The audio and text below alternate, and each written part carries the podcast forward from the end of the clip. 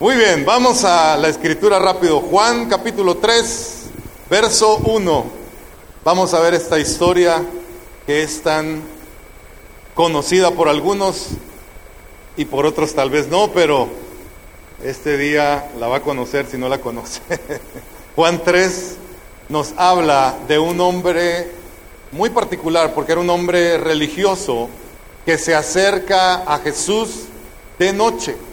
Se acerca a Jesús cuando nadie le veía, cuando nadie le iba a reconocer. Algunos dicen que hasta se, se disfrazó un poco ahí para que nadie reconociera que buscó de noche a Jesús. Dice el, el capítulo 3 del verso 1. Había un hombre llamado Nicodemo, un líder religioso judío de los fariseos. Una noche fue a hablar con Jesús y le dijo, Rabí le dijo, todos sabemos que Dios te ha enviado para enseñarnos. Las señales milagrosas que haces son la prueba de que Dios está contigo. Jesús le respondió, te digo la verdad, a menos que nazcas de nuevo, no puedes ver el reino de Dios. ¿Qué quieres decir? exclamó Nicodemo. ¿Cómo puede un hombre mayor volver al vientre de su madre y nacer de nuevo? Jesús le contestó, te digo la verdad, nadie puede entrar en el reino de Dios si no nace de agua y del Espíritu. El ser humano solo puede reproducir la vida humana, pero la vida espiritual nace del Espíritu Santo.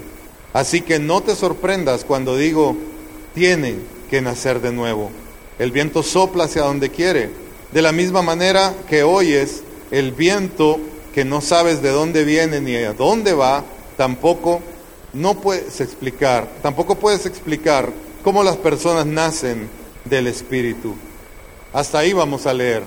No podemos explicar cómo es el nuevo nacimiento, pero queremos en este día, quiero en este día enfatizar las palabras de Jesús. Nos es necesario nacer de nuevo y necesitamos, tú y yo, y eh, saber lo que implica esto.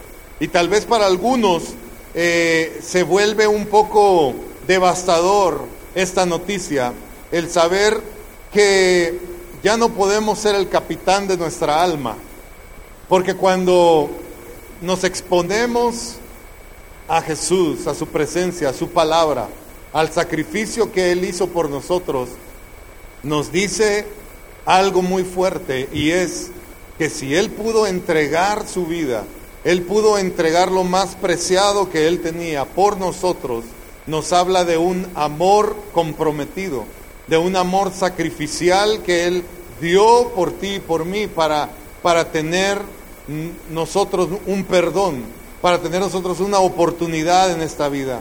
Y nos habla que Él quiere ser el Señor, cada vez que lo mencionamos a Él como el Señor de nuestra vida, que oye muy bonito y decimos el Señor Jesús, pero realmente es nuestro Señor, realmente lo hemos convertido en nuestro amo y Señor de nuestra vida, porque es muy fácil en esta vida eh, nosotros eh, tomar el barco y el timón de nuestro barco de nuestra vida y decir, bueno Jesús, hazte un ladito, yo creo que puedo manejar más chido que tú y agarramos el timón de nuestra vida y empezamos a manejar y, empezamos a ir a lugares que de pronto nos decimos, nos preguntamos, ¿y cómo me metí hasta aquí? ¿Y cómo llegué hasta aquí? Pero realmente son decisiones que nosotros vamos tomando en el camino. Y, a medida que esté hablando esto, yo te quiero decir que algunas cosas las voy a decir como información, pero nos ayudan eh, a reflexionar. Nunca nuestra intención es condenar a nadie, nunca nuestra, nuestro deseo es hacer sentir mal a alguien, no, al contrario, es para que nos ubiquemos, porque nuestro sentido de comparación, nuestro punto de comparación es siempre la palabra de Dios, no es nuestro vecino, no es otro cristiano, no es nadie más, o sea, todos venimos con el deseo de ser eh, guiados y dirigidos por la palabra de Dios. Eh, realmente vamos a ver este primero una historia y es la historia de un hombre que llevó el título de santo, le pusieron la iglesia tradicional San Agustín. En el año 386 después de Cristo, lo que al que conocemos en la historia como San Agustín o Agustín, él era un muchacho de 16 años y él luchaba terriblemente con el sexo. Pero él huye, huye de su casa, se va de su casa. Su mamá sí conocía a Dios y su mamá no dejó de orar, no dejó de clamar por la vida de su hijo. Su hijo se fue de la casa a los 16 años y vivió una vida desenfrenada, una vida terrible, desenfrenada, apartada de Dios. Cuando él sintió que, que realmente podía enderezar su vida y, entró en, en una religión, él quiso de una u otra forma acercarse a Dios, pero no, no podía dejar eh, su deseo al, al, sexo ilícito. Y un día cuando escuchó acerca de un monje egipcio, que cómo vivía esta persona diferente a los demás, él se tuvo que acercar a un arbusto y, ahí él tenía una lucha personal con, con Dios y decía, Dios, cambia mi corazón, ya no quiero tener esos deseos, quiero que cambies mi vida, quiero que realmente hagas una transformación, que ya no sea en mí la prioridad del sexo, ya no sea en mí la prioridad estos deseos, que ya no me gobiernen, que ya no gobiernen. Y dicen que la lucha fue tan grande que hasta él mismo estaba ahí arrancándose los pelos de la, de la agonía de la angustia que él sentía por querer tener un cambio en su corazón. Estaba arrodillado ahí en ese campo, en ese detrás de ese arbusto. Y dice que cuando estaba orando, diciéndole a Dios esto con gran clamor, oyó a unos niños que cantaban, corre, corre y lee, corre y lee el libro, tómalo y léelo. Decía, tómalo y léelo, decía un estribillo de una canción que estaban cantando unos niños, tómalo y léelo. No estaban cantando la tómalo o algo así. Tómalo y léalo. Pero él cuando oyó esa melodía, dice que corrió hacia donde estaba su amigo y agarró la Biblia y justo la escritura que abrió fue la escritura de Romanos 13, 13, 14, que dice, ya que nosotros pertenecemos al día, vivamos con decencia a la vista de todos, no participen en la oscuridad de las fiestas desenfrenadas y de las borracheras, ni vivan en promiscuidad sexual e inmoralidad, ni se metan en peleas, ni tengan envidias, más bien vístanse con la presencia del Señor Jesucristo y no se permitan pensar en formas de complacer los malos deseos. Este le fue bien cuando escribió la escritura, le dio el pasaje correcto. Hay otra persona que la abrió y, el primer pasaje que leyó fue Judas se ahorcó. Y luego el siguiente versículo que leyó es ve tú y haz lo mismo. Pues no, ¿verdad? No creo que era para él esa escritura. Porque a veces queremos hablarla como ruleta rusa, pero, pero realmente Dios nos puede hablar de la Biblia. No es lo más recomendable hacer, pero, pero sí podemos pedirle guía al Espíritu de Dios que nos dirija. ¿Qué podemos leer en los Evangelios, en el libro de Juan? en, el libro de Lucas, de Mateo. Podemos leer historias más concretas en lo que era la doctrina de Cristo para entender. Si quieres empezar a leer la Biblia, no, te, no empieces por Apocalipsis, lo más complicado que ni yo lo entiendo todo. O sea, entiendo dos, tres cosas de Apocalipsis, pero no entiendo el séptimo cuerno de la bestia y el, el dragón que tenía no sé cuántas cabezas. No te metas en esos rollos, porque son cosas más profundas. Pero si quieres realmente conocer a Dios, conocer el carácter de Dios y lo que Dios quiere que nosotros tengamos en nuestra vida, ve la vida de Cristo, ve la vida de aquellos que, que lucharon por seguir a Jesús. Y yo sé que estamos en un tiempo donde la gracia de Dios ha sido mostrada, donde la gracia de Dios nos ha sido expuesta de una forma maravillosa, pero no podemos dejar nunca las bases principales de nuestra fe. Nosotros creemos principalmente esto, que no podemos desviar nuestro corazón ni nuestra vida, ni jugar con la gracia. Hay algo muy delicado cuando hablamos la palabra de Dios Y, es que debemos de tener un balance entre la gracia y la justicia. Si yo predico la gracia sin la justicia, será un evangelio demasiado barato en el que nosotros nos inclinaremos y empezaremos a hacer cosas que ya rayan en el pecado y cosas que realmente nos apartan de Dios. No podemos abusar de la gracia de Dios porque necesitamos la justicia de Dios. La justicia o la ley nos dice qué cosas realmente están mal y que nos separan de Dios. Y ahora bien, no podemos predicar solo la justicia y la ley sin el balance de la gracia. Porque si yo predico y nada más escucho ley y justicia, me vuelvo un legalista, me vuelvo un juzgón, me vuelvo un criticón. Una persona, ¿han visto personas así en YouTube? De que de repente empiezan a criticar un montón de ministerios y el, y el, el, el secreto que nadie sabía detrás de Hilson. Y ponen ahí un montón de tonterías. El secreto que nadie sabía de fulano de tal y, y un montón de cosas que nadie le consta. Ese espíritu es un espíritu de religión, de religiosidad, de ley, de legalismo, que no está equilibrado con la gracia. Y cuando nos vamos del otro lado de, de la gracia, decimos, no, pues sí, en la gracia muchas cosas sabemos que nosotros hemos reconocido que nada de eso nos condena. Muchas cosas sabemos que no, que no nos condena. Pero hay cosas que sabemos que si las practicamos más allá, nos puede condenar y nos puede, nos puede desviar completamente de la fe. Tú y yo sabemos, exactamente sabemos cuál es nuestra pata de palo. Sabemos exactamente y por más que queramos disfrazarla muchas veces y decir, no, este, esto no es pecado. Sabemos de qué cosas puede, sí son pecado y qué cosas nos separan de Dios. Pero bien, la gracia de Dios está siempre abierta a nosotros para que corramos hacia Él en los momentos que nos sentimos condenados. En los momentos que nos sentimos que no tenemos esperanza, podemos correr hacia Dios y saber que Dios siempre, siempre nos va a perdonar. ¿Cuántos dan gracias a Dios por eso? Él siempre te va a perdonar. Él siempre, la mujer que fue descubierta en el acto de adulterio, la trajeron entre Jesús los, los religiosos, los juzgones, y le dijeron, mira Jesús, la sorprendimos en el acto de adulterio. Y, y aún así Jesús le dijo, vete y no peques más, porque yo no he venido a condenar, sino a salvar. Yo no he venido a juzgarte, pero he venido a salvarte. Pero todos sabemos, aún a pesar de este texto, sabemos que en el futuro, en el futuro sabemos que estas cosas cambiarán.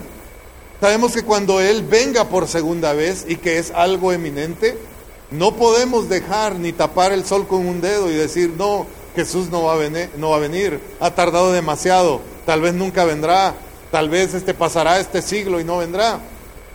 Puede que sí, puede que no, pero de que va a venir, va a venir.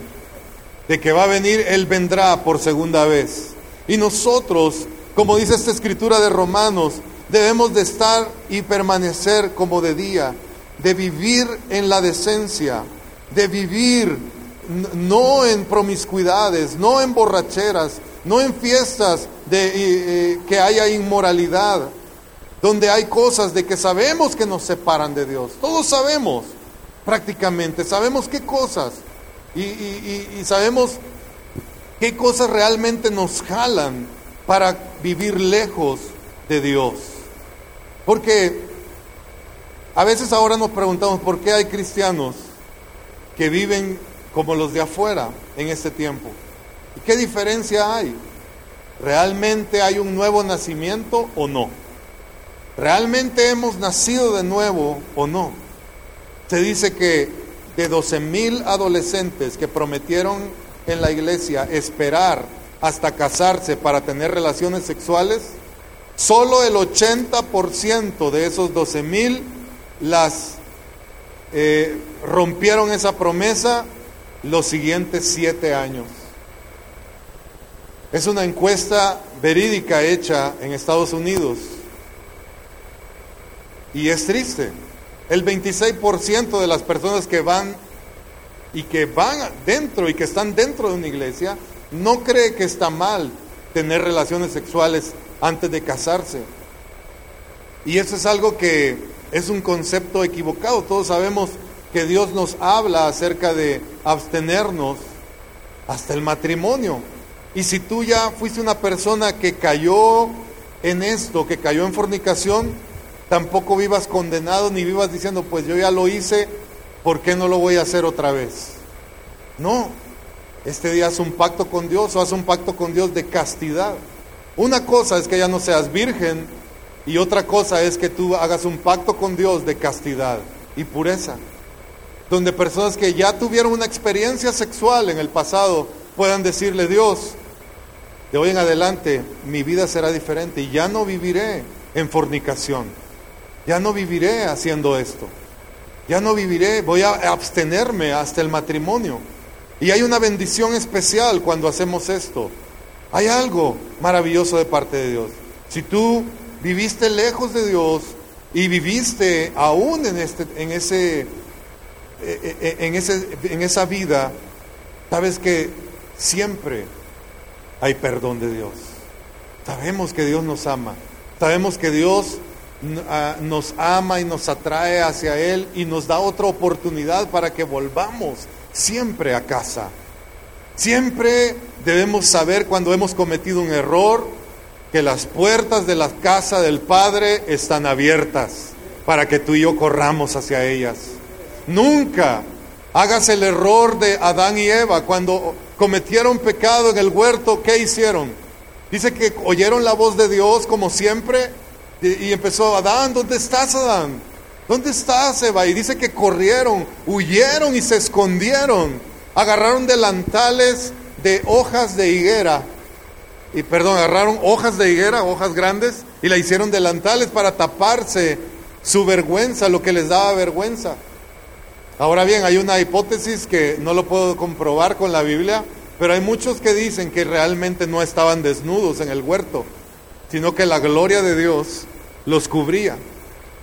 Y cuando el pecado vino a sus vidas, esa gloria se fue y se sintieron desnudos. Por eso dice la Escritura que, que el pecado nos separa de la gloria de Dios. Por cuanto todos pecaron, están separados de la gloria de Dios. Entonces, muchos, cuando empezamos a sentir la vergüenza, huimos de Dios. Suceden estas cosas. Nos alejamos de Dios cuando deberíamos acercarnos más a Dios. Cuando deberíamos de venir a la casa del Padre a decir, Padre, he pecado contra el cielo y contra ti. y, y nos sentimos indignos de llamarnos hijos de Dios, pero Él nos abraza, nos da un beso y nos pone calzado en nuestros pies y nos da nuevamente la identidad de hijos y ya no de esclavos. Porque ya no quiere que seas esclavo. El esclavo no puede decir que no. cuando eres esclavo, si tú quieres saber si eres esclavo de algo, Simplemente piensa en aquello que haces, que dices que tal, piensas que tal vez está mal delante de Dios. Y si tú piensas en eso que haces y dices, no puedo decirle que no, entonces sí eres esclavo de eso. Pero si tú eres el amo de eso y dices, yo puedo decir que no, yo puedo decir que no y no, y no, yo tengo el control de eso en mi vida. Entonces realmente eso no te ha esclavizado. Pero cuando algo nos ha esclavizado, al amo nunca le podemos decir que no. Mira lo que dice Primera de Juan 3.9.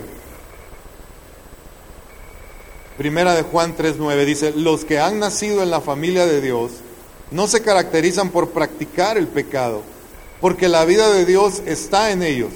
Así que no pueden seguir pecando porque son hijos de Dios.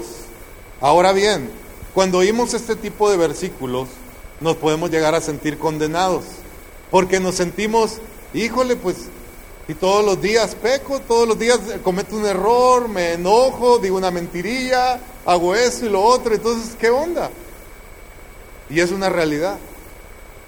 No podemos estar nosotros buscando la manera de qué, cómo pecar, como vimos el texto de Romanos, pecar deliberadamente, buscar la manera de complacer mi carne de una forma en la que yo busco un escape para para poder complacer mi yo y para poder eh, inclinarme en algo que lo voy a utilizar como un sustituto. Cuando la palabra de Dios dice que por cuanto todos pecamos y fuimos separados de la gloria de Dios, la gloria de Dios es lo que trae verdadera satisfacción al ser humano.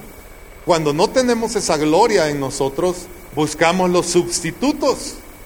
Los sustitutos nos hacen sentir placer dentro de nuestra carne.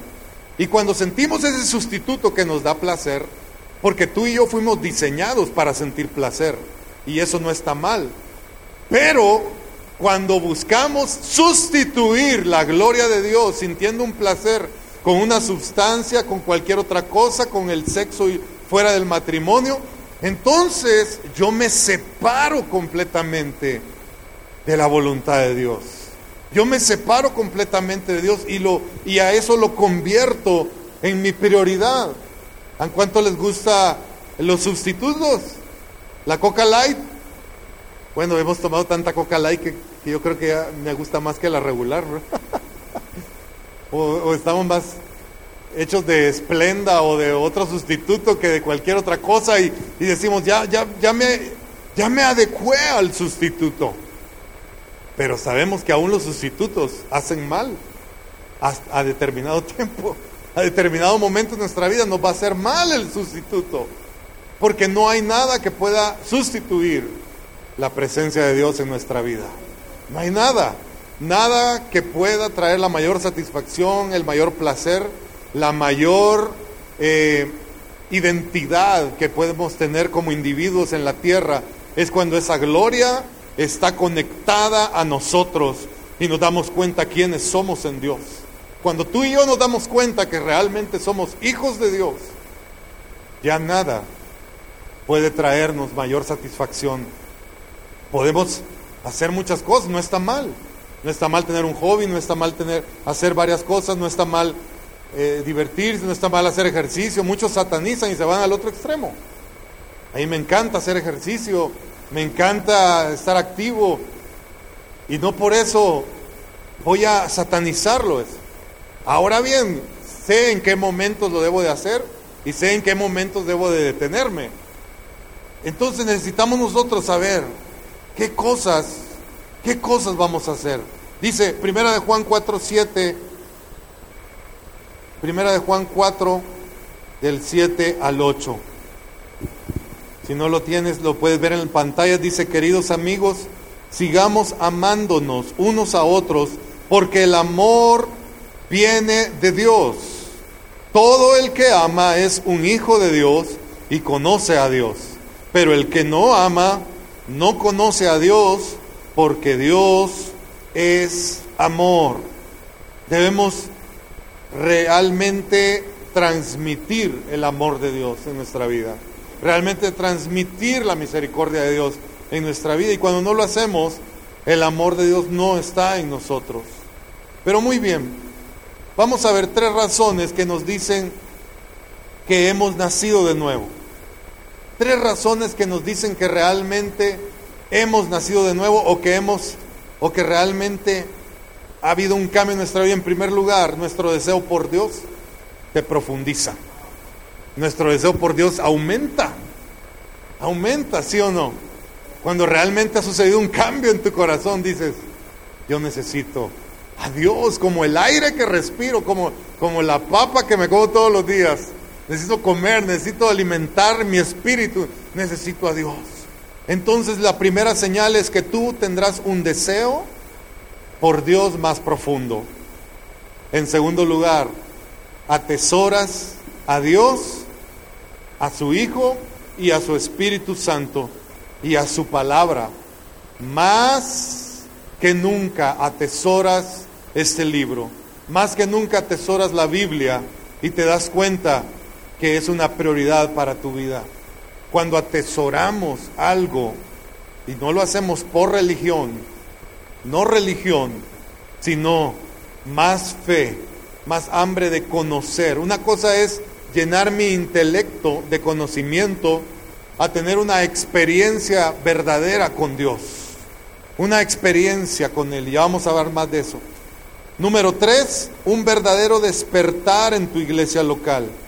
Dejando atrás la hipocresía religiosa, viene un despertar por querer servir en tu iglesia local y, un deseo de, de dejar a un lado la hipocresía, dejar a un lado la religiosidad, porque eso no nos sirve y nunca nos ha servido de nada, de nada. Yo les he platicado cuántas veces de más chico o de más joven, este, trataban de enderezarme componiendo mi exterior y diciendo, no, eh, eh, vístete así, vístete así, y haz esto y haz lo otro, y, y con puras cosas que quieren manejar, atraer un cambio de afuera para adentro, cuando el cambio que hace Jesús es de adentro para afuera, cuando el cambio que Él trae a nuestra vida es algo real. Ahora bien, ¿por qué debo de nacer de nuevo? Tal vez te preguntas, bueno, ¿por qué tengo que nacer de nuevo? En primer lugar, porque Jesús lo dijo. Vemos ahí en la escritura cuando este hombre religioso se le acercó, llamado Nicodemo, él le dijo a Nicodemo, es necesario, Nicodemo, aún con todo lo que te sabes, aún puede ser que te sepas toda la Biblia de pe a pa, pero yo te quiero decir, Nicodemo, es necesario que nazcas de nuevo. Eso no fue una sugerencia de Jesús. Él, él, le dijo, tienes, tienes que nacer, el que nazcas de nuevo. Y es necesario nacer de nuevo, en segundo lugar, para poder ver el reino de Dios. Si queremos tú y yo ver el reino de Dios, si queremos tú y yo ver realmente lo que es el reino de Dios, tenemos que nacer de nuevo. Eso sí, es un requisito. Nacer de nuevo. Eso significa que no seremos salvos si esto no sucede. E iremos al lugar llamado infierno cuando no nacemos de nuevo. Aunque se oiga drástico, aunque no se oiga muy relevante, aunque no se oiga muy, muy bonito y ni muy adornado, te lo voy a decir directo porque Jesús no se anduvo por las ramas. Él lo dijo así, es necesario que nazcas de nuevo. Y lo dijo claramente en Juan 3:36, que aquel que rechaza a Cristo, la ira de Dios estará sobre él. Y déjame decirte que eso es algo serio. Tú sabes que cuando Cristo fue crucificado, atormentado en la cruz, cuando Él estaba siendo atormentado, toda la ira que Dios se contuvo cuando estaba sintiendo que mataban a su hijo, Toda esa ira está depositada en una copa. Toda esa ira. Y esa ira que está vertida en esa copa, la escritura dice claramente que cuando hemos rechazado a Cristo, toda esa ira va a ser derramada sobre aquellos que rechazaron a su Hijo. Esto es algo que es muy fuerte. Pero eso será en el tiempo que nosotros seamos juzgados al partir de esta tierra y en el tiempo, en el final de los tiempos, cuando esta tierra se tope con la segunda venida del Hijo de Dios, dice la Escritura que todo ojo le verá, toda la tierra verá. Antes nos preguntábamos, ¿y cómo va a ser eso? Ahora con los medios, las redes sociales, del Internet, lo que está sucediendo en cualquier lugar, lo que sucedió en El Paso, lo supo todo el mundo en ese instante, no importaba que al otro lado del planeta era de noche. Todo el mundo lo sabía. Algunos ilusos han dicho, si viene Jesús otra vez, lo crucificaremos otra vez. Pero lo que no saben es que ya no viene como cordero, ahora viene como león. Y viene con vara de hierro a regir las naciones, a, gobernar las naciones. Ya no viene como un cordero, ya vino. Ya vino como un cordero manso y se dejó matar y resucitar con amor. Pero su segunda venida, Él vendrá como león, como león. Y, hoy sí, hoy sí vendrá a juzgar. Ahorita todavía nos está diciendo, ¿saben qué? No los juzgo, no los condeno, pero acérquense a mí. Les estoy dando chance, en pocas palabras, hey, les estoy dando oportunidad. Vengan. Estábamos ahí este, en la semana y un amigo me llama, hey, ¿cómo le podemos hacer? Sabes de que eh, eh, el, hijo de un amigo este, lo reprobaron en un examen y, de qué manera se puede hacer, porque el sistema como que ya lo, reprobó, al último momento se dieron cuenta que estaba reprobado y ya el lunes son las clases y tiene que entrar ya, entonces él ya había pagado el, el colegio, cupo, uniformes, libros, pero nos damos cuenta que el sistema educativo cuando ya te reprueba, aunque uno quisiera decir, pues ya no estás en esa escuela, pero puedes estar en esta y empezar de nuevo aquí, pues no podemos decirle si te pasamos, porque estamos sujetos a un, a un medio educativo que es la SEP. Entonces, si la SEP te reprobó, ya no puedes, tienes que volver a, a hacer el año, aunque por más que uno quisiera. Y hay, hay, hay, hay límites para hacer esto, hay fechas. Hay todavía fechas antes de hacer esto que puedes hacer otro examen, otro extraordinario. No sé a cuántos les tocó hacer el, el examen extra del extra. He aquí un candidato, pero lo pasé. De panzazo, pero pasé. pero ¿cuántos les tocó hacer el extra del extra del extra y todavía llegaron a pasar? Pero a veces ya se acabó el límite y ya no hay chance. Y por más que uno lo quiera y diga, sí, pues eres buena onda y híjole, pues, pero no lo puedes pasar. Porque ya el sistema, ya la computadora dijo, este alumno eh, reprobó. Ya no puede. Y así hay un límite en nuestra vida que nos podamos presentar delante de Dios. Dios sabe que no, nunca seremos perfectos aquí. Y eso es lo que nos engaña a veces eh, la religión. La religión por años te, te ha hecho sentir condenado porque te quiere hacer sentir que debes de ser perfecto y como no lo logramos, decimos, uy, pues es diokis, nunca podré ser cristiano. Y siempre me equivoco, siempre meto la pata, siempre la riego. Entonces decimos, no, pues esto no es para mí. Mejor no soy cristiano, mejor no sigo a Jesús. ¿Para qué me engaño? Pero no es así. Estamos equivocados con ese concepto. Lo que necesitamos hacer es acercarnos sinceramente a Él. Y hay algo muy bonito y que te quiero decir es que el nuevo nacimiento no lo podemos producir ni tú ni yo, sino la vida de Jesús en nosotros. Y para, y para allá vamos. Fíjate, ¿qué es lo que sucede en la regeneración? ¿Qué es lo que sucede en cuando somos regenerados o renacidos?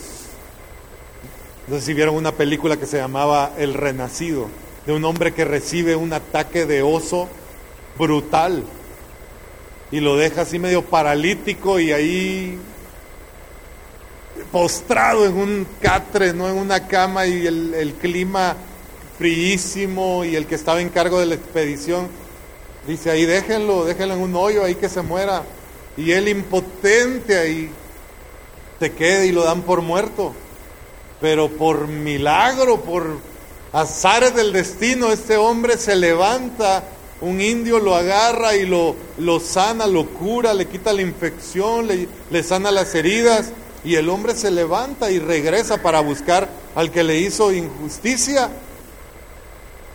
Y muchos cuando pasan por un accidente grave y, y, y viven, dicen, híjole, volviste a nacer, ¿sí o no? decimos esa expresión, híjole, volviste a nacer con ese accidente. Y en parte sí, porque nos damos cuenta que nos dieron otra oportunidad. Yo he conocido gente que se ha caído de, de su cama y se muere. Y he conocido gente que se ha caído literalmente de la altura de un edificio como este y no se ha muerto. Y nos damos cuenta que han tenido oportunidad y hemos sido guardados en diferentes ocasiones. En el tiempo que estaba la guerra en mi tierra, en El Salvador, una bala perdida pasó al lado de mi cabeza, justo al lado, y la oí zumbando como un mosquito. Yo pensé, qué grande estaba ese mosco. Yo dije, qué grande estaba esa mosca. Y cuando voy viendo, pega la pared y era una bala. Era una bala perdida. Yo sabía, en ese momento me di cuenta, Dios tiene un propósito para mí. Dios tiene algo para mí. Si no dejó que yo muriera, porque muchos murieron. Muchos de mi edad iban a pelear en ese tiempo. 13, 14 años. Y te veía alguno de los dos bandos y te decía, ya aguantas con el fusil, vámonos a la pelea, vámonos. Y, y sabes que tienes oportunidad y quieres cambiar algunas cosas en tu vida. Pero ¿qué sucede en la regeneración? Número uno, en la regeneración no es adquisición de una nueva religión, sino de una nueva vida. Debes de entender esto. Esto no se trata de adquirir una nueva religión. Esto se trata de tener una nueva vida. Se te está dando una nueva oportunidad de empezar de cero, ahora para, para adelante. Si tienes 30 años y estás aquí y hoy decides seguir a Jesús, empiezas a vivir desde hoy. Ya empiezas a decir, ¿saben qué? Tengo meses de nacido, no tengo 30 años. qué chido que así se contaran los años también, ¿no?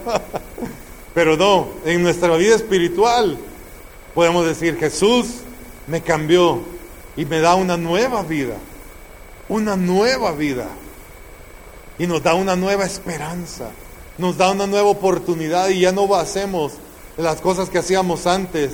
Y tal vez ya no, no somos ahorita lo que deberíamos ser, como les decía el miércoles, pero ya no somos lo que éramos.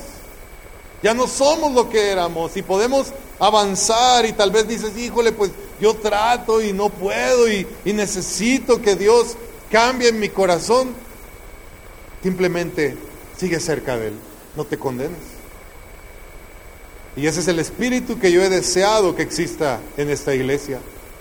No juzgar a nadie, ni por su carácter, ni por sus hechos, ni por quién es pero saber que necesita ayuda, saber que necesita mi, mi, paciencia, mi amor, mi esperanza, para que esa persona pueda avanzar, pueda conocer a Dios realmente, pueda conocer quién es Él.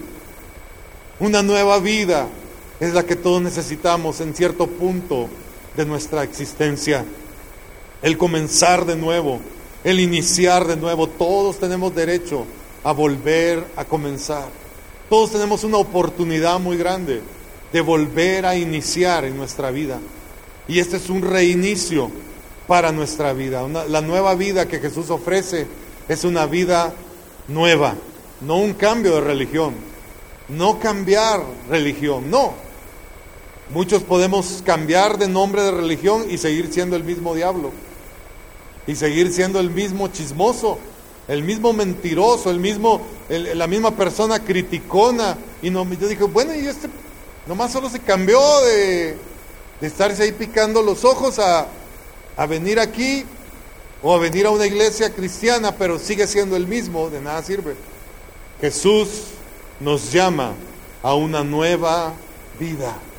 Número dos, no es afirmar lo sobrenatural de Jesús sino experimentar lo sobrenatural de Jesús. Nicodemo le dijo, todos conocemos que vienes de Dios porque los milagros que tú haces nos hacen saber que vienes de Dios. Le estaba afirmando que venía de Dios, pero no se trata de eso, no se trata de afirmar, de que decir, ah, Jesús, sí, Jesús es el Hijo de Dios, sí, Jesús es sobrenatural, esto se trata de que experimentes lo sobrenatural de Jesús en tu vida. Para que venga el nuevo nacimiento, tienes que sentir lo sobrenatural de Dios dentro de tu corazón, dentro de tu existencia. Debes de dejar que lo sobrenatural de Él te invada, te llegue a los lugares más tristes de tu corazón, a los lugares donde más solo te has sentido en tu corazón. Ahí Jesús quiere llegar, en los lugares donde te han dicho que no tienes ni nada para dar en esta tierra, en los lugares que te han dicho que te han rechazado, que te han despreciado, en los lugares más escondidos de tu corazón, debes de dejar que Él llegue. Y lo sobrenatural de quién es Jesús, eso es lo que cambiará tu vida no en decir, ah, sí, Jesús es Dios. El pueblo de Israel vio muchos milagros, vio descender pan del cielo. Como les decía que a veces era la semillita, no eran los bolillos cayendo. Era la semilla y el pueblo de Israel tenía que molerlo y hacer harina y hacer el pan. Vieron las godornices, vieron la columna de fuego, vieron eh, abrirse el mar rojo, vieron milagros y aún así seguían rebeldes. ¿Por qué? Porque no basta solo con ver. Necesitamos que lo sobrenatural inunde nuestro interior para que haya. Por eso les digo que esto se trata no tanto de, de llenar nuestra mente de información, que la necesitamos, sí, sí necesitamos conocer muchos datos, pero lo que realmente me va a cambiar es tener una experiencia con Dios, una experiencia de lo sobrenatural para mi vida, una experiencia de Dios sobre mí. Jesús es sobrenatural. Número tres, no es la mejoría de la vieja naturaleza, no es que te van a mejorar tu vieja naturaleza, sino la creación de una nueva naturaleza una nueva naturaleza. Él cambia el corazón. Él puede cambiar nuestro corazón de piedra a un corazón de carne. Él puede cambiar lo que antes nos costaba trabajo hacer, nos puede cambiar completamente para que cambien nuestros apetitos, cambien nuestros deseos, cambien las cosas que teníamos antes en nuestra vida. A veces podemos estar diciendo es que yo batallo con esta tendencia, yo batallo con la homosexualidad, o yo batallo con el lesbianismo, o yo batallo con cosas que hay en mi cabeza y no, no sé en eh, mi identidad, no sé qué es lo que está pasando. Yo déjame decirte, experimenta a Jesús, experimenta lo sobrenatural de Él, porque Él quiere darte una nueva naturaleza. Una nueva naturaleza. Si ahorita sientes que tu naturaleza está estropeada o tu naturaleza hay algo que está equivocado, deja que cambie esa naturaleza por una nueva creación, por una nueva naturaleza que viene de parte de Dios en tu vida y para tu vida. Afirma. Sí, podemos afirmar, Jesús, eres el Hijo de Dios y seremos salvos nosotros y nuestra casa, pero debemos de dejar experimentar el amor de Dios en nuestra vida.